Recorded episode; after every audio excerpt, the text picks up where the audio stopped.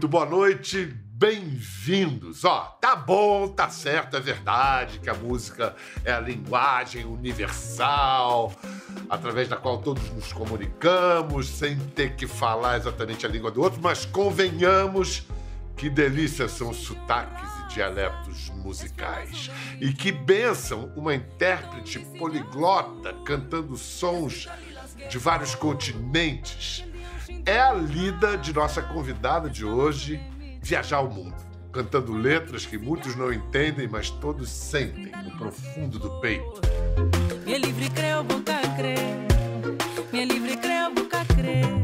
Ela vem de onde vieram os tataravós de todos nós, da África, para ser exato, de um arquipélago africano, dez ilhas a 500 quilômetros do continente arquipélago chamado Cabo Verde. Lá o português é a língua oficial, mas fala-se mesmo é crioulo. Muitos cabo-verdianos como ela vão para o mundo, mas lá deixam suas raízes. Mestiça de personalidade e formação, essa moça é apaixonada por música brasileira.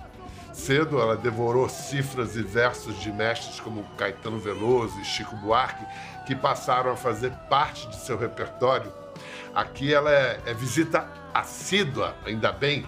Já se apresentou com Gilberto Gil, Martinalha, Lenine, Maria Gadu. Até pouco tempo atrás, ela estava aqui em nossas terras fazendo show. Fez show com o Criolo no Rock in Rio. Sabedoria para sorrir, sabedoria de aprender, sabedoria eu venho a ti. E fez uma viagem com a turnê do seu álbum mais recente, manga, que mistura sons dessa sua origem com um afrobeat muito contemporâneo e pulsante.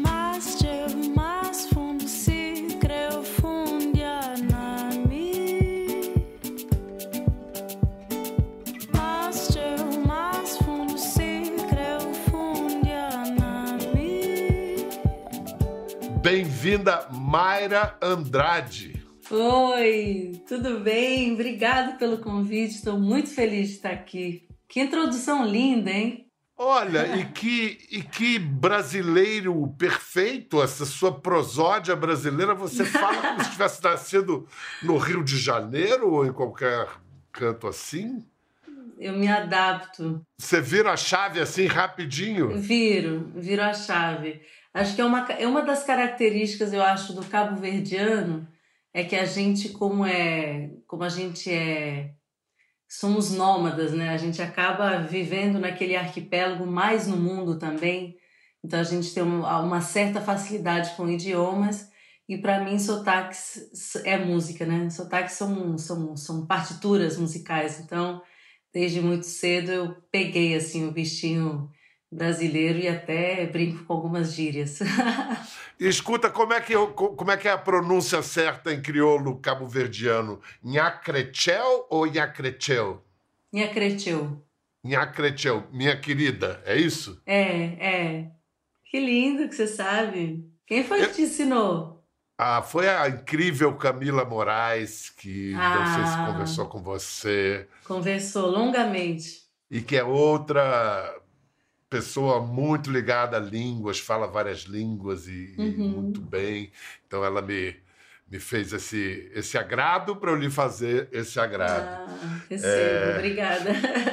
Eu tenho muita vontade de ir a Cabo Verde. Amigos meus que foram me disseram que não só o crioulo é lindo, como o próprio português falado no Cabo Verde é belíssimo. E eu tenho a maior simpatia por um país cuja capital se chama praia. Praia. Ah, ah, sossegado. Maravilhoso. É a capital. Praia. Praia. eu também acho incrível, assim. Eu venho da cidade da praia, inclusive. Sim. É, foi onde eu cresci. É, é, o nome completo, mas não é usado, é Praia de Santa Maria, né? É, mas é cidade da praia. Se você colocar, hoje em dia você bota só cidade da praia. Eu acho também, eu acho que eu acho que representa muito bem a, a vivência, o cotidiano nosso, né? Tem, temos temos interior, temos montanha, temos terra, numa espécie de sertão cabo-verdiano, mas a ilha é desse tamanho. Então, por mais interior que seja, se você continuar, você vai dar no mar. Então é praia, todo lado mesmo. Você fala hoje de Lisboa, que é a sua base. É. Há sete anos que eu me mudei para cá, depois de ter morado 14 anos em Paris. Vem cá, você está é, com quantos meses de gravidez? Eu estou no segundo trimestre. Bom, então já agora é aquela parte que já está pronto, é só crescer. Se Deus quiser, é isso mesmo. você no começo da gravidez você não parou. Eu vi você pelos palcos do Brasil, para lá, para cá, e, e, fez o Rock em Rio com, com o Criolo. Uhum. Vocês gravaram também um, uma música juntos? A gente gravou uma música que saiu agora no novo disco dele, né? Ele já não lançava um disco há sete anos e tem uma série de, de parcerias no disco que eu fui uma delas. A gente gravou uma música que eu acho muito poderosa sobre a tolerância religiosa, que se chama Ogum Ogum. Intolerância religiosa, ignorância maliciosa, Ogum Ogum, Ogum Ogum, Ogum Ogum, Ogum. Ogum, o orixá de todas as estradas, de todos os caminhos, de gente que se locomove muito como você. Em Cabo Verde, as religiões, se deu esse, esse sincretismo de religiões afro com, com, com a religião do colonizador? Existe algo parecido com o candomblé em, Cabo Verde? Não, não. Eu diria que infelizmente não, porque acho que se existisse, a gente é, saberia um pouco mais sobre é, as nossas origens continentais né, e sobre nossa herança africana. Em Cabo Verde, a, a mistura né, entre o, o homem é, negro é, escravizado e o colonizador, maioritariamente português, mas muitas outras nacionalidades estiveram por Cabo Verde, esse encontro, essa mistura se deu quase que imediatamente comparado com outros lugares, né? É, então, assim, a religião do colonizador predominou, dominou completamente, né? Eu acho que tem muito a ver também com a situação geográfica de Cabo Verde e o fato de ser um arquipélago, assim, você não tem muito por onde se esconder, entendeu? Então, então é, agora existem crenças mas não chega a ser nem de perto nem de longe uma, uma religião afro é, cabo-verdiana. Né? Escuta, deixa eu mostrar para o pessoal alguns momentos da turnê que você fez. Depois do Rock in Rio foi para São Paulo, Brasília, Belo Horizonte, Salvador, Rio de Janeiro. Assim, é, Natal. Ah, foi Natal, Natal, Rio Grande do Norte. Uma grávida muito irrequieta. Vamos ver alguns momentos aqui.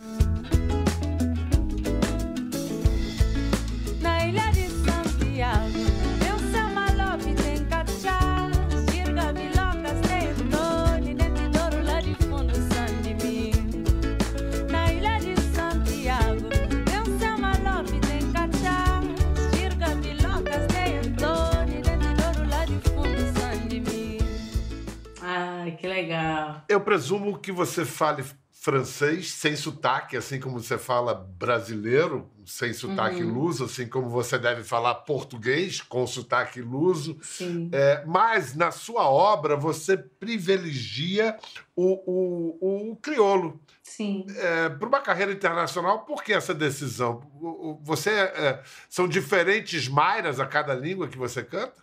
Não, é uma maira, mas eu acho que cada idioma ele vem de um lugar no nosso corpo, ele, ele vibra de um jeito diferente, ele traz uma um DNA diferente, é como uma célula, né? Uma célula do coração tem características próprias, né? Uma célula dos pulmões tem uma característica própria. Eu acho que os idiomas trazem essa riqueza assim ao trabalho. Mas a questão de cantar em crioulo não é uma escolha, é, é ser, na verdade, né? A gente tem um, a gente é um povo pouco conhecido, de um país muito desconhecido, com uma cultura riquíssima, que se expressa essencialmente nesse idioma, que é uma mistura de idiomas africanos com português. É, Inclusive é o primeiro crioulo do mundo, é a primeira nação crioula no mundo, é Cabo Verde. Ah, é? Então, é, é. É porque o mundo tem muitos crioulos, né? O crioulo tem, das Antilhas, tem. de Haiti, uhum. da Ilha da Reunião, de, enfim. Sim. Mas aqui no Caribe, então, ali chamam de patuá, né? O langue patuá, que exatamente. francês, inglês, português. Holandês, exatamente. É, então, no é. crioulo vem uma vem um é, é como se o, o sangue do cabo-verdiano estivesse em cada palavra do crioulo. É uma ponte que liga também as ilhas à sua diáspora. Né? Você tem 500 mil cabo-verdianos vivendo no arquipélago e um milhão no mundo. Então, esses cabo-verdianos que moram nos Estados Unidos, que moram na Holanda, que moram na França, eles geralmente não falam português ou não falam português bem, eles falam o crioulo e o, o crioulo e o holandês, o crioulo e o inglês, o crioulo e o francês. Então, é, o crioulo é uma ponte né, que une Cabo Verde à 11 ilha de, de Cabo Verde, que é, como a gente chama, o, o povo que está na diáspora, o mundo. Um brasileiro que chega em Cabo Verde, ele não, não pesca nada do crioulo, não entende nada, ou eventualmente ele, alguma coisa ele entende? Olha, o que eu mais escuto dos meus amigos no Brasil com relação ao crioulo é, é o seguinte: quando eu penso, quando eu acho que vou entender, eu não entendo nada. Porque você tem muito vocabulário do português, mas aí algo acontece, você se perde, ou quando você acha que entendeu, não foi aquilo. Mas com um pouco de treinamento, todo mundo chega lá. Não é tão difícil. O seu brasileiro, você já pegou de ouvir música brasileira desde menina, de ver novela do Brasil. Uhum. Diz que você queria ser tieta, que você determinou. Olha, eu, eu não só queria ser como eu fui. Naquela época, eu ah. era a tieta, eu era a porcina, veja bem o tipo de personagem né, com o qual eu me identificava. Tô, tô entendendo. E as músicas dessas novelas eram lindíssimas, né? Além de que elas davam a conhecer uma realidade brasileira, claro, também fantasiada, como todas as novelas, mas tinha muito de um, né, do, do um, um cotidiano, inclusive aquelas que aconteciam no interior do Brasil, no sertão, né? Tem, tem muita tem muita coisa parecida com o interior de Santiago, que é a minha ilha, né? O, essa sua você tem uma certeza, uma certa serenidade do seu tamanho, né, e do tamanho da sua arte. E eu soube que você sempre disse que iria encontrar o Caetano Veloso. Não, eu vou encontrar o Caetano Veloso. E assim foi. Você o conheceu na Holanda. Como, como foi essa história? Então, eu, eu sempre tive um, uma coisa, quando eu vivia em Paris, eu cheguei em Paris com 17 anos para começar a minha carreira. Eu terminei o secundário e fui morar sozinha em Paris. E eu lembro que eu passava no metrô e tinha aqueles aqueles posters, né, gigantes anunciando shows e tal. E eu olhava assim, eu falava: "Ah, que show legal. Será que Aí parecia que eu ouvia alguém dizer: você vai conhecer essa pessoa, ou você vai ser super amiga dessa pessoa, ou esse aqui, não, não vai cruzar com ele. E, e, e, isso me dava uma certa tranquilidade, porque eu não sabia quando, mas eu sabia que ia acontecer. É, com o Caetano, assim, eu queria, mas não sabia, né? Até que um dia eu fui para a Holanda fazer uma reunião com um produtor que queria, que queria me propor um, uma gravadora, né? Que queria me, independente da Holanda, que queria que eu gravasse com eles, que eu assinasse um contrato. Aí eu fui fazer essa reunião, a gente estava num almoço, num restaurante, fui no banheiro e a dada altura eu volto e ele me diz assim: Eu tenho uma, uma surpresa incrível para você. Eu disse: Incrível só se for uma caixa de chocolate, assim, uma coisa né? Ele falou, não, melhor que uma caixa de chocolate. Eu falei, bom, melhor que uma caixa de chocolate só Caetano Veloso. Mas eu falei isso assim. E ele ficou pálido, assim, ele falou, como é que você sabe? Eu falei, como é que eu sei o quê?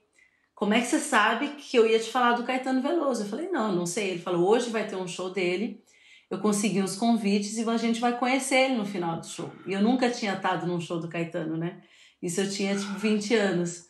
Então, quando eu conheci, é, quando eu conheci ele, eu falei, Caetano, você é melhor que uma caixa de chocolate. Ele ficou olhando assim pra minha cara. E pronto, aí depois ele, ele, ele foi para Paris e tava o meu grande amigo e querido mestre Jacques Morrelenbaum, né? arranjador, cellista, que já tive a honra de, de ter também. nos meus discos. Uhum. É incrível. E então a gente se ligou de amizade, enfim, o resto é história. E um dia, quem sabe, vocês não gravam? Estamos esperando Caetano e Mara Andrade juntos. É, né? poxa, era a realização de um sonho, mas eu fico muito acanhada quando se trata de, de pedir, assim, ou de propor certas coisas, sabe? Eu fico... Parece que quando o acesso se cria, eu respeito tanto, né, o lugar daquela pessoa que eu aproveito os momentos de de conversa, de uma troca simples. E aí eu fico, às vezes, deixo passar até oportunidades de, quem sabe, desafiar para uma música. Ah, então não proponha, já está proposto. Eu proponho agora, ó, Caetano. Pô, vamos fazer, quero ver você cantando com mais. Que é o seguinte: vamos botar Caetano no futuro, Crioulo no presente, e agora vou mostrar um momento muito lindo. Presumo que deve ser muito marcante na sua vida e para todos nós é muito emocionante você com o imortal Dominguinhos.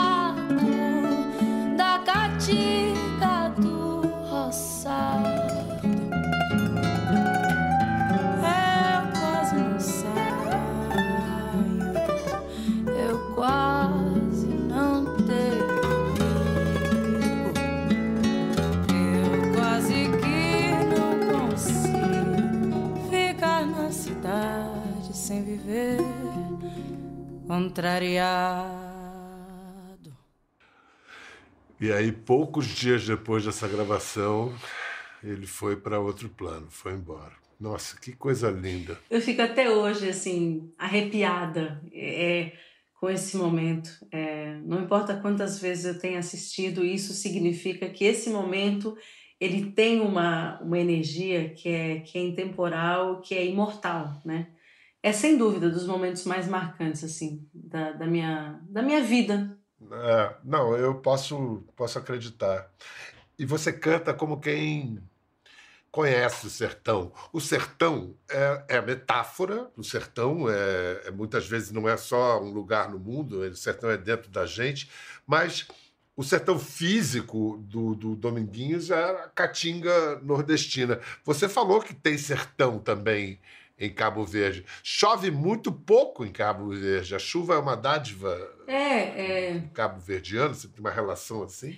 Então, é, a razão pela qual eu fui convidada pela minha querida amiga e irmã Mariana Aidar, é, que produziu esse documentário, é, a estar presente nesse encontro, acho que eu sou inclusive a única não brasileira desse documentário, é porque ela sabia que em mim existia também um sertão. Né?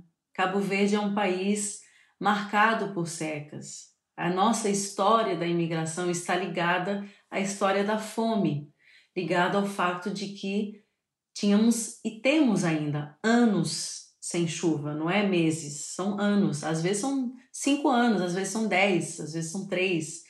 É só que agora a gente, né, com barragens e, enfim, dessalinizadores, a tecnologia permite, embora as coisas sejam muito duras, muito áridas, né, em todos os aspectos para o povo cabo-verdiano quando não chove, é, a gente não, não morre de fome. Mas houve, aconteceram fomes em que a metade da população de Cabo Verde foi dizimada. Então, é uma herança a gente tem, às vezes a gente fala disso entre cabo-verdianos, a forma como a gente lida com a água, o poupar a água, é uma coisa que eu tenho até hoje e vou ter para sempre.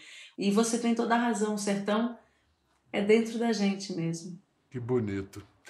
É, eu fiquei anos para entender uma expressão sertaneja do, do Brasil que fala assim: alguém está falando muito, assim, mas você fala mais que pobre na chuva. Eu falei, por que falar mais que pobre na chuva? O que quer dizer isso? Até que me, me, deu, me dei conta. É, ele fala de alegria, porque chove pouco, choveu. Ele está falando porque está alegre, está feliz, está contente, fala mais que pobre na chuva. Escuta. É uma imagem, vou... desculpa, é uma imagem que eu tenho é, e que todos os cabo-verdianos que viveram em Cabo Verde têm, que é que cai um pingo de chuva e todas as crianças correm para a rua. E todo ano em que chove, os grupos de WhatsApp eles estão invadidos por fotos de Cabo Verde verde, que não é com floresta. A gente não tem floresta, é com aquele, aquele capim mesmo. Sabe aquele negócio de você sair do seco e você ir molhar os olhos no verde um pouquinho? Isso traz um verde para dentro, traz uma água para é. dentro, né? Que é muito, é. muito valiosa. Como dizem os versos de talvez a, a, a música ou das músicas mais lindas da, do Brasil, que é quando o verde dos seus olhos se espalhar na plantação, né? Gonzaga. É. Quando o verde dos teus olhos se espalhar na plantação. Eu te asseguro. É. Não sei a letra, mas essa música é linda. É, você guarda essa para você gravar aí no próximo disco. Pensa nisso, considera. Inclusive, nessa, nessa, nessa turnê, a gente fez um arranjo de lamento sertanejo, que eu acho que ficou bem legal. Assim, eu quis homenagear Dominguinhos e o Sertão é. nessa turnê. Muito lindo. Escuta, é, tem uma amiga sua que já visitou você aí e fechou com você, que mandou um recado.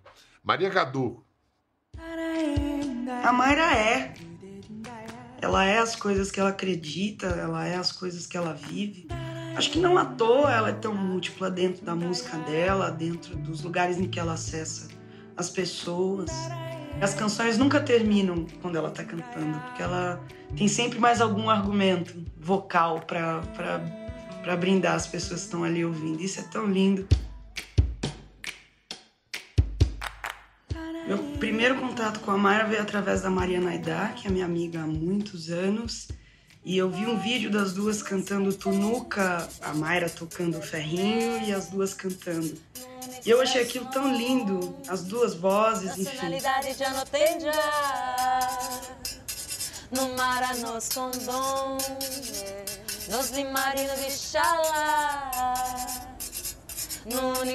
E logo perguntei a Mariana quem é essa pessoa fantástica cantando nessa língua incrível, e era a Mayra. E a partir daí a gente desenvolveu uma amizade muito linda.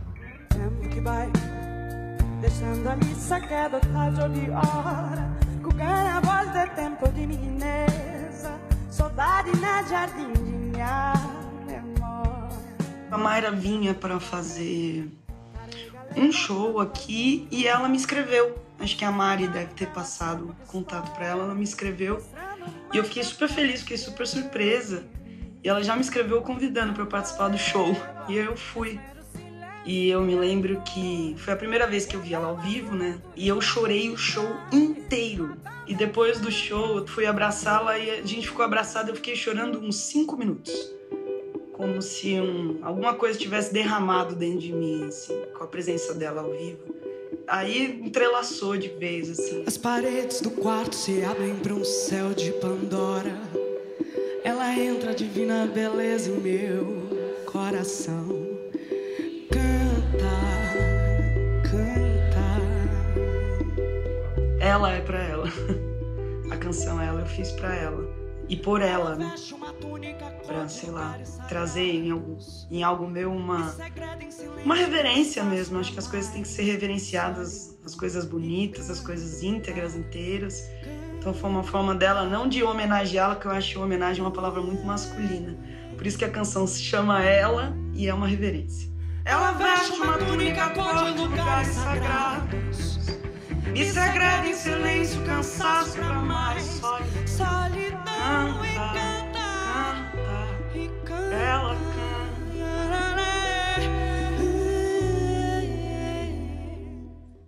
Nossa. Muito linda essa, essa dupla, vocês duas ali no palco, uma coisa forte pra caramba. E, E Gadu é isso, né? Gadu você é... também, né? Gadu é, enfim, são preciso muitas palavras assim para para aceder ou poucas talvez palavras para aceder a a profundidade que, que reverbera nela constantemente. Muitas ou poucas palavras, mas tem que ser as palavras certas. Assim, ela é uma pessoa que Gadu é arte, Gadu é vida, Gadu é uma sensibilidade rara, é uma entrega também muito rara, né? Na música, no, na arte, no, na vida. Enfim, eu tenho um amor muito grande por ela, uma irmã, assim, muito. Eu gostei muito da expressão que ela usou para descrever os seus argumentos musicais. Achei muito feliz essa, essa expressão. A morna é o, o ritmo musical cabo-verdiano que foi é, reconhecido como patrimônio imaterial da humanidade, tudo. Morna também pode ser usado como verbo, que nem samba vira sambar. Morna, mornar não existe, não, né? Não, não. Mas podemos inventar. Por que não? podemos inventar. Não, é, é, cantar uma morna. Cantar uma morna. Tem mais a ver com fado, né? É mais próxima do fado, digamos assim? É, é a morna, o fado, a modinha, são gêneros que surgiram na mesma época. É, é um gênero que, que traz uma, uma nostalgia, né? uma, um sentimento de uma certa melancolia intrínseca, né? É, ela se tornou um pouco o gênero musical é, a rainha né, da música cabo-verdiana, muito pelo que a Cesária Évora né, é, fez colocando Cabo Verde no mapa. Ela cantava essencialmente mornas e coladeiras, que seriam um pouco como a bossa nova e o samba. Lá nasceu poema estrela que cada brilhar linda mar boeu areia. Uma bossa nova é uma desaceleração do samba, a coladeira uma aceleração da morna. Você sabe que a cesárea Évora causou uma impressão tão forte num amigo meu, mais velho, ele hoje tem oitenta e tantos anos, que ele deu de presente de Natal para a filha uns três natais seguidos o mesmo disco da cesárea Évora. Ela, ela... Você já me deu no ano passado. Não, mas ela é incrível. É incrível. E você também uh, reza a lenda que você se apresentou a cesárea com 11 anos de idade. Também desse jeito? 12, é. Então, a cesárea, eu fui levar flores no palco, porque eu fui assistir um show dela na Alemanha, que naquela altura o meu padrasto era embaixador de Cabo Verde em Bonn. E a gente foi assistir um show e em nome da Embaixada de Cabo Verde, como eu já amava um palco, eu subi ao palco para entregar as flores a ela e no final tive o privilégio de conhecê-la. E me apresentei, eu falei, ó, eu, meu nome é Mayra, tenho 12 anos e sou cantora. E eu recebi aí o meu primeiro conselho na música. Ela falou, ó, primeira coisa que ela me disse é, hoje fez um ano que eu deixei de beber. Para uma, uma senhora como ela falar isso para uma criança é porque era algo muito significativo e eu entendo. A segunda coisa que ela me falou, ela disse: se você ama a música, se você é cantora, nunca se esqueça que o público é quem decide o que ele vai fazer de você.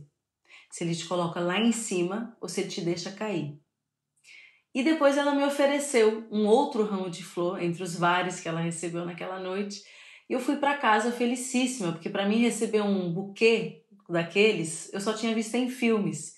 Então eu fui para casa com o meu primeiro buquê de flores e quem me ofereceu foi a Elbra. Eu acho essa história incrível, mas é verdade. Extraordinário.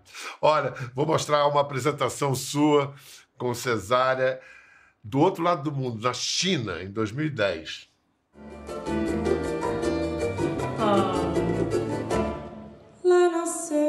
Foi uma estrela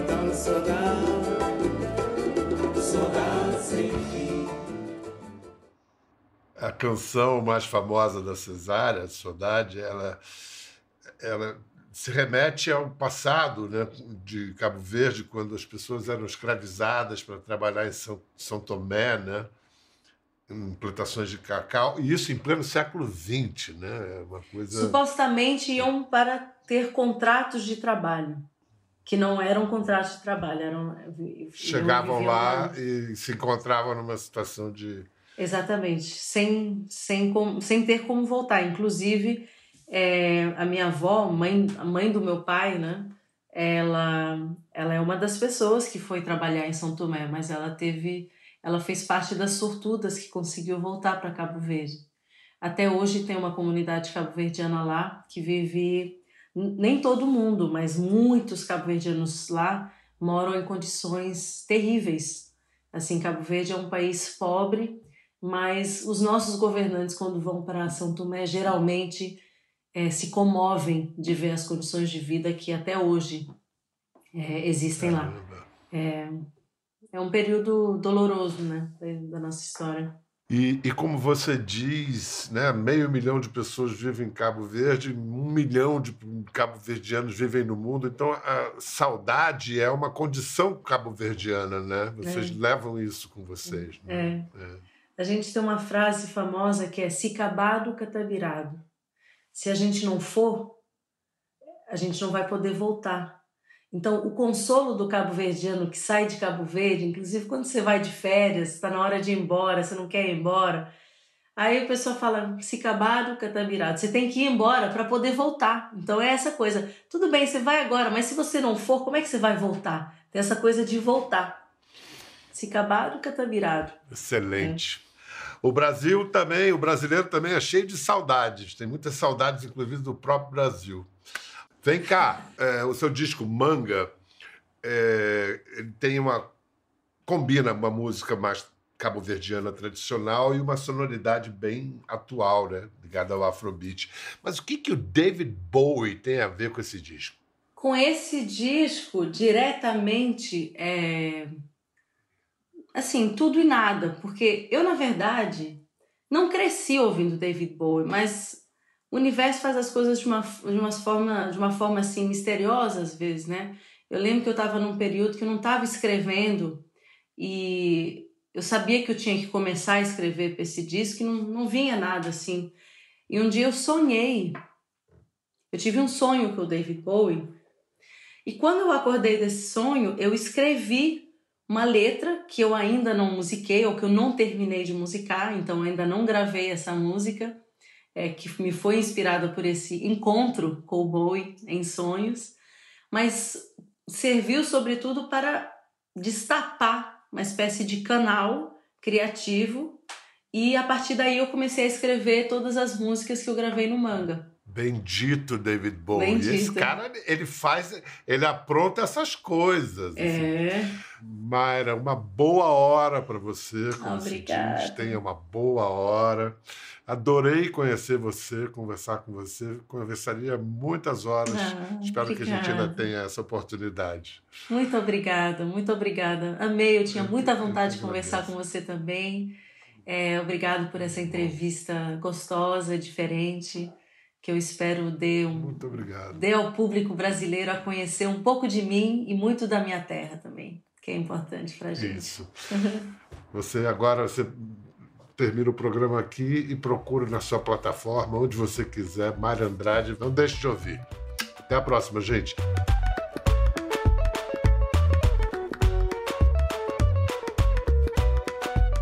Ficou curioso para ver as imagens do programa? É só entrar na página do Conversa no Globoplay. Tá tudo lá. Até a próxima!